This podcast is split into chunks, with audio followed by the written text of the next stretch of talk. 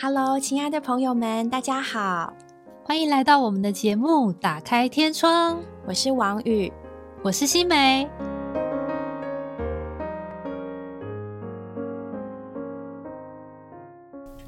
Hello，欢迎来到《打开天窗》。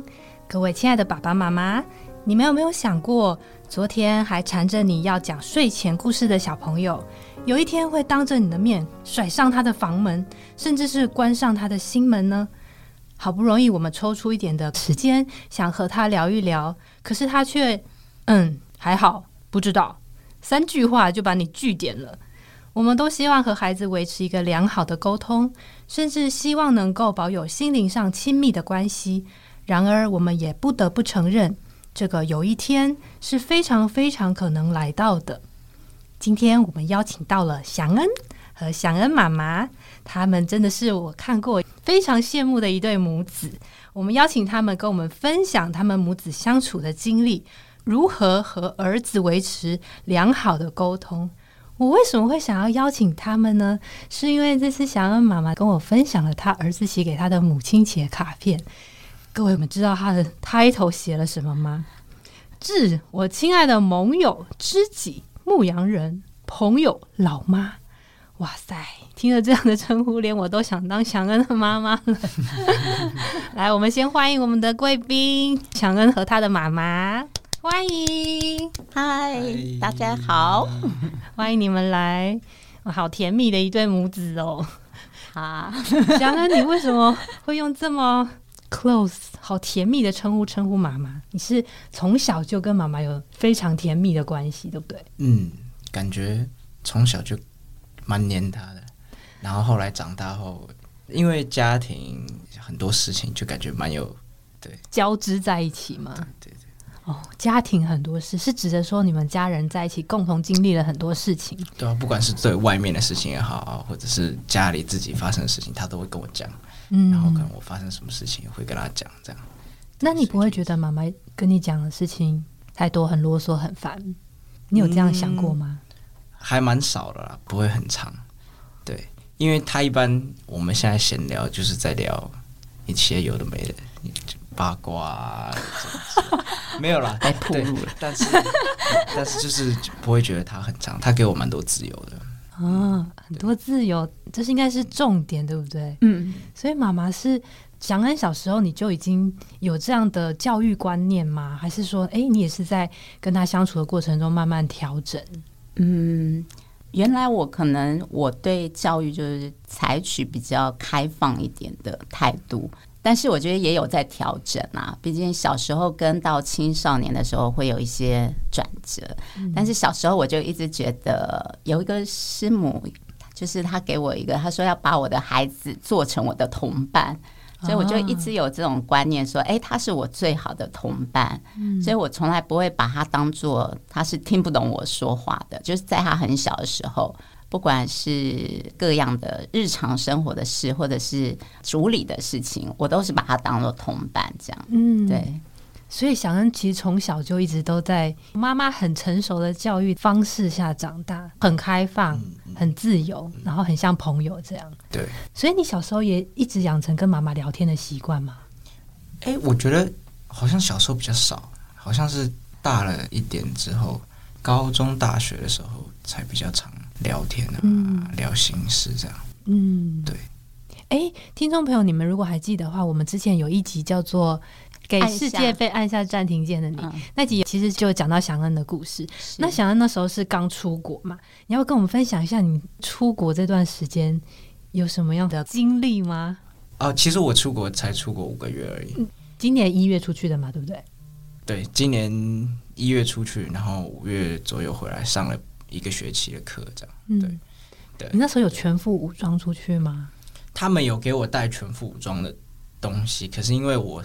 那时候要拎大包小包，然后我的包包又有点破掉，又快掉出来，然后裤子又塞着东西，所以我有很多东西都没有带。他们有给我带那个防护衣跟面罩，那些我都没有带。后来就是口罩跟那个保护镜这样。嗯，所以爸爸妈妈也是在你的生活当中算是顾前顾后，都会帮你准备好好的，对不对？对。那你会觉得这样的方式会烦吗？哎。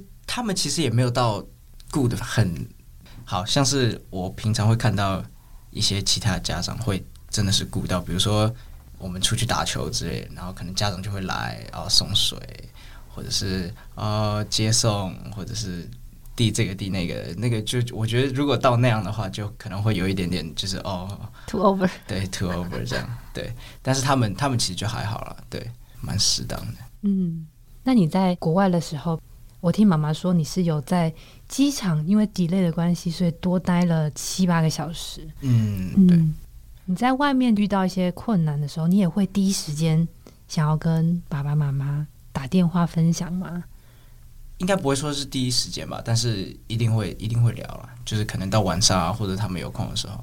像我在美国，因为其实作息没有到非常正常，所以我们不会有固定的时间打电话，但是这基本上应该每天都会我。们几乎每早晚，就是不管他，因为我们是差十二个小时嘛，对。就是他起床，他就会在我们家的群里说早安，我起来了，这样，然后我们就会通到一个早，对，类似这样，就是每个早晚我们都会通话，对，非常令人羡慕哎、嗯，应该在祥恩这身边也很多同才，你听到的应该也很多都是跟爸爸妈妈感情不是很好，嗯，或者是有一些的 gap，就是叫代沟嘛，对吼。对，那你怎么看待这件事啊？我觉得很多小孩都觉得自己的父母不理解他们。嗯那我觉得其中之一的原因就是，还是有一个刻板印象，觉得哦，父母就是父母，然后孩子就是孩子。很多家长跟孩子的互动的模式会是我在教你，或者是我在跟你讲，你这样做会对你比较好。但其实我觉得孩子长大到一定程度，其实他们内心里都知道。嗯。所以当你在跟他讲的时候，就好像是哦你在重复说教一些事情，可是他们其实知道，那他们其实不做，或者是还没有去做，有他们的原因嘛。嗯，对，所以我觉得在一定程度上，你需要去感觉成为他的朋友，这样、还是跟刚刚那样讲的一样，就是要成为他的朋友，然后跟他讲话的时候是用你对大人、你对你身边的朋友讲话的方式去跟你的孩子讲话，我觉得会嗯非常好啊。是，所以祥恩妈妈，你看到祥恩身上有一些事情，比如说他发生了一些事情，嗯，那你觉得，哎、好像你想要 OK 对不 OK，你想要跟他讲的时候，你会用什么方式去跟他聊这件事？哦这很好。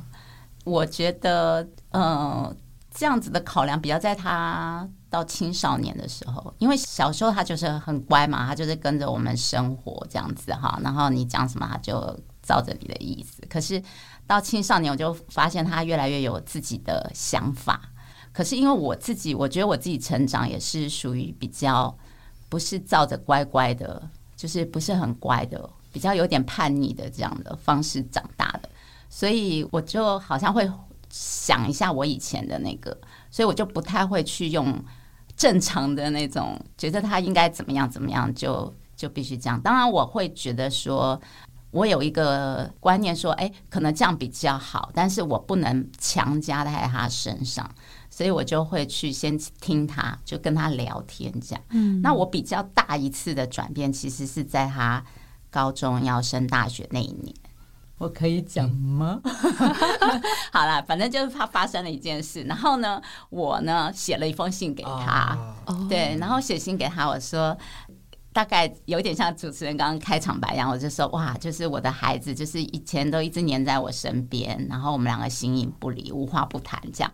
可是有一天突然间感觉他长大了，感觉就是好像要离开我，但是妈妈希望能够跟你调整关系。我希望我从此以后不再只是你的妈妈，我希望是你的朋友。因为我知道他跟他朋友就无话不谈嘛。我说从此以后我可不可以做你的朋友？我希望在你人生中每一件大事，我不是最后知道，我不希望我是从别人那边听到，我希望是你很愿意跟我分享。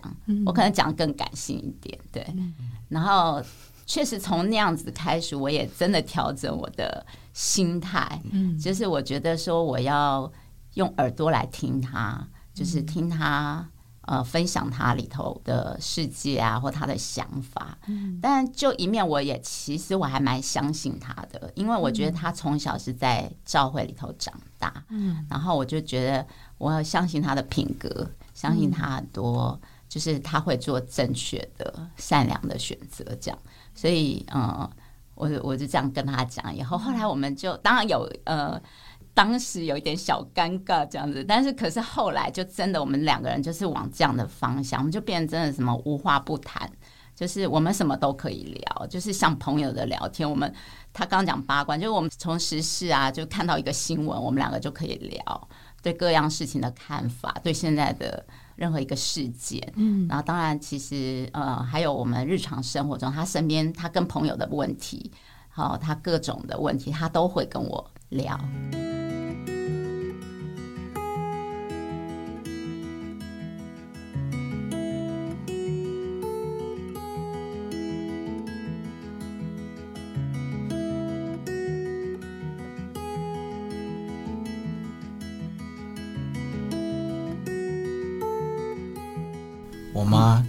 她有做一个点蛮不错的，就是他很会关心我身边的人，哦，对对对，所以我的爱屋及乌，对我的我身边的朋友，我身边比较接近一点的朋友啦，比较我比较常联络的，他都知道他们的名字，哦，然后我讲谁，他都会完全知道，然后他们之间的可能八卦啊或者什么事情，他也我都会跟他讲，然后他都知道，所以其实就是比如说，因为我很常在房间跟我的同学视讯，然后打电动。然后他就进来，然后他们其实都习惯，就啊小妈妈好这样，然后我就说哦我在跟我的女朋友们聊天，这样我就开玩笑这样讲，其，实其实然后他们也很常，我的一些朋友也会很常来我们家住啊怎么样，所以其实我的朋友跟我妈的关系其实也很很好，对，所以其实会再拉近那个关系。是，哎，小哥，你那时候收到妈妈那封信的时候，你的感觉是什么啊？等一下，这个这个到底可不可以讲？我我讲了其实是没差了。你可以讲应该可以啊，我讲觉得。哦，对了，好，就是交女朋友了。哦，对嗯然后因为从以前爸爸妈妈的给我的感觉就是，他们不想要我太早交女朋友。嗯，那时候你几岁啊？高中高三，升大学的时候高三高三，嗯对其实还好，好像不也不算早恋了真的不算。对，对，但是就是就是然后又在教会里面，然后又是他们又常常会跟我。有时候会打预防针的样子，这样，然后我就刚开始就没有讲，偷偷的，对对对，然后其实有几次差一点被发现，这样。你像妈妈，然后回来那个电影的发票有两两张，然后马上露馅，哦没有，哎，跟谁去？的？然后对我其实我也觉得好像是自从那一次我妈跟我发的那封信之后，我们的关系好像真的变得比较近一点，对。其实你也本来没有很想要隐瞒，对不对？只是因为想说，也不需要特意去跟爸爸妈妈讲这件事。哎，其实我应该算是蛮刻意在隐瞒的，哦，对，因为我蛮我是一个不喜欢高冲突的人。哦，不喜欢冲突，就是我不喜欢把自己放在一个我会不舒服的场景，所以我不会想要跟我不会想要有这个对话。OK 对，所以我刚开始真的蛮刻意的，但是他后来好像他从我的那个毕业纪念册蛛丝马迹蛛丝马迹，他就后来就发现了这样。然后那天那天其实我还有跟女朋友出去这样，然后他发了那个，然后我就吓到，然后回来的时候真的很尴尬。他，他其实很 在这方面是非常纯洁的。我真的这样说，其实我以以我妈妈敏锐，我其实是蛮厉害的，就是我看他的事情会蛮，但是对这件事我还忽略了一下，只是因为我一直很觉得他不会，因为他旁边的人，你刚刚说这个年龄，其实他们这个年代。再加上他是受这个国际教育嘛，所以我觉得他旁边的所有朋友都已经交男朋友、女朋友，然后他就是一直在这个世上还蛮，就是好像这一方面还没有说特别早熟这样。然后加上因为我们家一直都是不是年轻人这样，然后我们也服侍很多年轻的人的在教会里面服对侍对对。那当然教会以后就比较不希望太早。早恋嘛，而且希望是在组里面之类的，所以我他都有这种观念，所以他他可能下意识就觉得我们一定会反对，嗯，所以他他不想说，对他他是这样不想说，但他有时候他想要跟我，我记得那时候他有说，其实他有点想跟我分享，因为他从来没有什么事瞒我嘛，然后他有去问他的表哥，然后他表哥就说啊。还是先不要好了，因为可能爸爸更紧张，所以就变成说，那你也不能只告诉他。呃，表哥说，如果告诉妈妈，可能妈妈会告诉爸爸。对对对，就干脆都不要讲。对对，就干脆不要讲。然后没想到我发现了，对我发现那吓死。其实我发现的时候，我的心情其实也是蛮震惊的，因为因为我会啊我儿子也到这一步了，然后他居然没有告诉我。其实我心情是有这样，但是我马上有一点转。就是觉得说，嗯，他为什么没跟我讲？对，然后而且我里头有个盼望，我就是希望说，他做任何事情，其实如果有我在他旁边陪着他，会比他自己去经历好。嗯，我我我是这样观念，所以我不想说一讲就是质问他，或者就是告诉他，又把我的观念，嗯，加在如果我可以，我还是会说，哎，我不希望你。那个，我希望你大学以后认识好自己以后再那个，但是我觉得真的不能这样，对，所以我就告诉他说，我想做他朋友，对，所以呃，后来他就开始跟我讲，然后我也很用心，哎，我我其实我的方法是这样，然后我就想说我要认识这个女生，但是我又不能弄得太那个，然后我就说，哎，那时候他们正好高中毕业，刚毕业，然后我就说。哎，你们要准备要出国，那时候以为嘛，疫情还没有那个。我说，嗯，毕业你请你同学来我们家吃饭，所有同学，因为他同学我都认识。我说你把你 朋友都都都请来吃饭，其实他们都知道我目的 是什么。但是刘湘也很得意，因为他常常跟他的同学吹嘘我的厨艺非常的好，这样真的真的。我说你们开菜单，我请你的朋友来，所以就第一次就是请所有朋友。那包括那个女孩子来我们家吃饭，这样，那我就想说，其实我希望是不是案底，我我希望他所有事情都不是自己去偷偷的经历，这样，而是就是我陪在他旁边，我可以跟他一起，呃，有有交流的，然后有分享的，嗯，对，所以我就认识了他所有朋友，然后也认识那个女生，对，然后我就私底下都有跟他们。聊天，我还跟他们有一个群。哇，你妈太酷了！就是没有祥恩，然后你跟他们一群。刚开始有，然后后来又把他加进来。对，所以他们其实跟我都还，他们后来还跑来，他同学哦，就跑来跟我学做菜，很多男生哦，因为他们要出国，对不对？对对对对，他们特别约来，就是好几次跟我一起学做菜，这样超酷的。难怪你会说妈妈这一点真的是做的很不错。那想想你会觉得妈妈知道了之后会让你有点尴尬吗？最一开始有一点，因为本来就没有打算让他们知道，然后也不知道他会怎么样。我想说完蛋了，他会不会跟爸爸讲之类？对。可是后来就发现，哎，其实妈妈很理解我的行为，这样。嗯。然后就会觉得，哦，那这些事情可以跟他聊，然后就会觉得跟他。又比较近，这样，嗯，就觉得放心，而且还可以有一个多一个朋友聊的感觉，对对对对，而且毕竟不是同龄层的朋友，会比较收获更多，对对对对，经历比较多，会比较知道。但妈妈确实没有在任何事上觉得，哎，祥恩不应该这么做。比如说他交往的时候，一定可能也会遇到一些的过程吧，嗯嗯，你会给他一些你之前的。经历吗？告诉他你的故事什么的，我会啊，我会啊。用什么样的方式？嗯，我会稍微有种调整。就是一开始我说，就是我们把这件事情讲开以后，就说像朋友一样。但是我还是有给他原则啦，因为毕竟我们是在组里，所以我就是给他说，我说男生就是要保护女生的。而且我们在主理，我们在就是我们要纯洁这样子，我是有给他这些方向，然后之后就我们就没有在什么事情上特别去限制他或者是什么对，然后但是他们确实，他一开始我相信所有人就是我们的初恋嘛，就第一次谈恋爱，我们都觉得哇很美好，然后都觉得对方是最可爱的，可是当然你就知道交往一阵子以后就会碰到。非常多的问题，对，然后我就默默陪在他旁边，就是他会跟我聊。其实我现在反而觉得这很好，对，就是其实父母也应该要接受，因为我觉得他在这个过程中，他才会去认识他自己，对，也认识别人，就是认识你需要什么的感情，而不是只是就是你知道，我们都是一开始就是啊，看到就觉得啊，这是我喜欢的型，很可爱什么什么，但其实。呃，交往后很多性格啊，对不对？还有价值观啊，还有追求的东西啊，他就后来就一直发生有这样的问题，他都会跟我聊。那我就陪他，就是我会给他对我的经历嗯或者别人的经历，那陪他祷告。然后我记得中间他也经过一次分手吧，第一次他们两个协议分手的时候，他挺难过的，我也陪着他一起难过。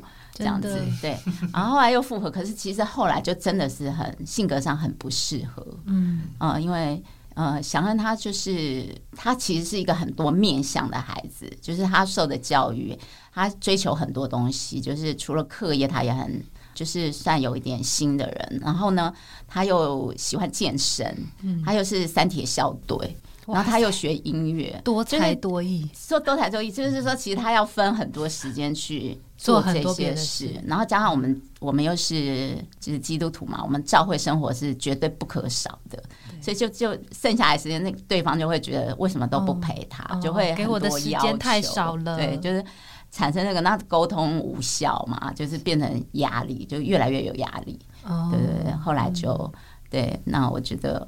嗯，这样陪着他过程很好，就是把我们的我们也有过去的经历啊，对对，也提供给他，然后也旁边服侍的年轻的人也有碰到一些事情，对，然后也提供给他这样子。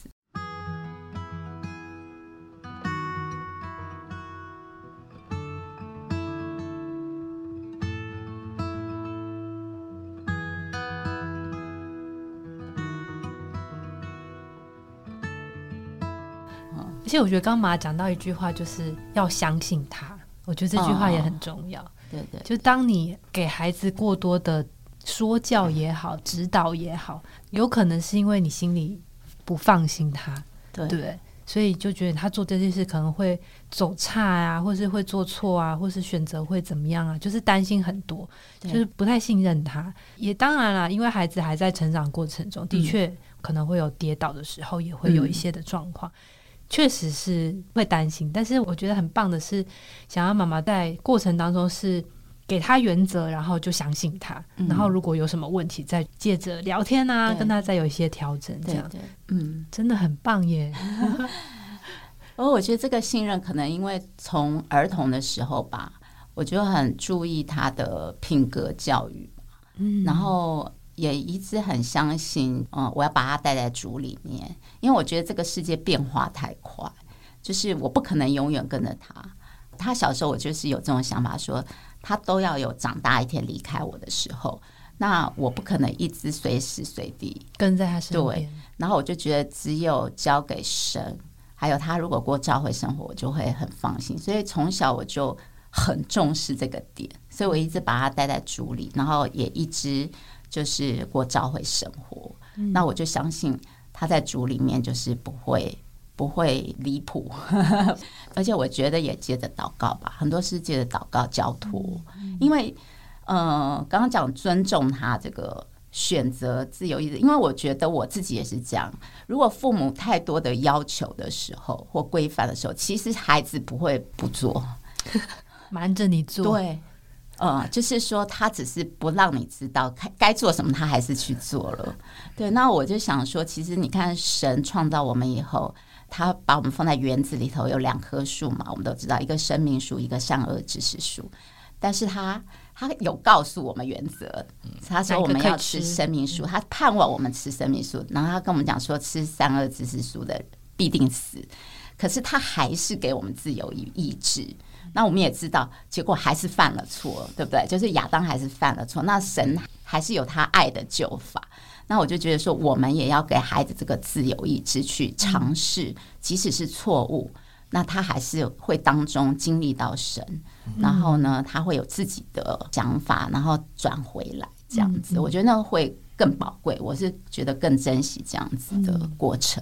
对对，真好哎、从小到大，就除了刚刚的那件事件之外，嗯，想看你有没有对妈妈对你的教育方式特别印象深刻的，是你跟她相处的过程当中，或者是你从妈妈身上学到的事。妈妈身上学到的事，嗯学到很多。呃，主要是我觉得我妈不是一个很会说教的人，她不会跟我讲我应该要做什么，可是她平常生活出来的模式就是，他不会说哦你要像我这样，可是我看到的时候，我就会觉得哦，这这这是一个榜样，这样。对，像是我觉得最了不起一个点就是妈妈很坚定持续，她不管做什么事情都很坚定持续。嗯。比如说从小时候上学，她帮我做早餐就很坚定持续，然后她在我属灵上面的牧羊也是极度的坚定持续，坚定持续到我觉得非常不可思议。非常不可思议怎么说就是因为我也很滑溜啊，对，因为我我也很忙啊，我每天可能上午就要出门啊，我就说啊没空没空要出门了要出门了，然后他就会晚上盯着我，然后到半夜两点钟可能进来我房间说啊好来读来读来读，然后然后我在那边。打岔他，跟他聊天聊四十分钟后，然后还啊再读再读，就是反正就是逃不掉，然后对，然后这样我们基本上目标是每天都会读啦，然后这样也持续了三三年三年。哦。那现在你出国之后，妈妈还会这样？哦，对啊，会啊，我们会跟一些其他的我干妈的女儿跟我表哥就有一个群组，大家一起读然后大家就一起读，啊，好棒哦！非常不可思议。真的，而且我们都我们住在美国，我们的时间是跟他们相反的，然后不知道为什么还是可以一直来给妈妈鼓个掌，妈妈太伟大！哎、我真是太佩服了，两点多，然后还可以，他还没睡，那你还是坚定持续的要跟他读，对。太了不起。我觉得这样，我就是我不喜欢用规条。呃，刚刚就讲说我是用自由、比较开放的方式陪他，但是呢，其实我心中认定的一个价值，我自己是不会改变的。但是只是我达成这个价值，或者我认为对的事情，我不会用强制的方式，嗯，我会用诱导的方式，甚至哄骗的方式，就是各种方式。就比如从小，我刚刚讲说，我就认定他一定要在组里头，在过教会生活。那当然，他比如说他有学钢琴啊什么，然后钢琴就是每周你要上钢琴课。还要练习嘛？这个我都很坚定、持续的陪他哦。就是这个，应该很多妈妈会知道，这不是很容易的事情。然后那时候他也碰到一个很好的老师，但是有的时候我们家，因为我们家主日常常是要服侍主，就是要打开家主日，然后或者有什么主内的活动，嗯，然后我就没有办法让他上课，然后我就跟老师请假，然后老师其实会挺生气的。因为老师会觉得说，哎，我是不是不重视？为什么老师在这一天请假？嗯就我就给老师写了一封很就是信，就是妈妈的告诉他专长是说，写信，嗯，写那个 出发自肺腑的对对对，对对。对，那我就告诉老师说，其实我们非常重视他的钢琴课，因为我从小到大没有让他学什么其他的才艺，我就是让他只有钢琴这件事，对，所以我是很重视的。但是呢，在我们家生活中，就是教会生活比这件事情更重要。我请老师理解，所以只要跟这个有冲突，我一定优先是那个。对我说，我不是不重视，只是有一件事比这个更重要。这样，所以老师后来也理解，就是完全接受我这样。那我的意思就是说，我是这样性格的人，所以当我认定这件事，我就觉得说我不论用什么方法，我都要把它带在这条路上，但是我不能用。强迫他，因为我觉得要求就产生距离嘛，他就会跑得更远。因为我自己完全能理解这样，所以我帮他取名叫祥恩，就是翱翔在恩典之中。因为我觉得很多主理的人好像常常被规条或者是什么，我不喜欢被是那种被要求或被限制对，因为。对我们传福音，常常人家说哦哦，宗教就是怎么样哦，很多事不能做这样。我其实不希望是这样，我希望他经历的是活神，所以我就喜欢用活的方式。哇，听完祥恩跟妈妈的分享，真的有太多太多的收获了。我很喜欢妈妈用很活的方式来带领孩子，而不是给他一个规条，把他限制在一个框架的里面，给孩子自由的空间去尝试很多事情。他就好像神给我们人自由的意志来选择一样。在面对祥恩的初恋上，妈妈的反应呢，也不是去干涉他的交友，而是先相信儿子，还试着去理解。去进入他的世界，他的朋友圈，最后甚至能够陪伴他经过这个分手的过程，这实在非常不容易。这一路上呢，祥恩妈妈其实是很有原则的。这个原则就是把儿子带在主里，照着主而不是自己过教会生活，也借着祷告交托神，然后坚定持续的在生活中牧养儿子，这点点滴滴都非常让人感动。下一集我们要继续这份感动，听听祥恩上了大学之后发生的事。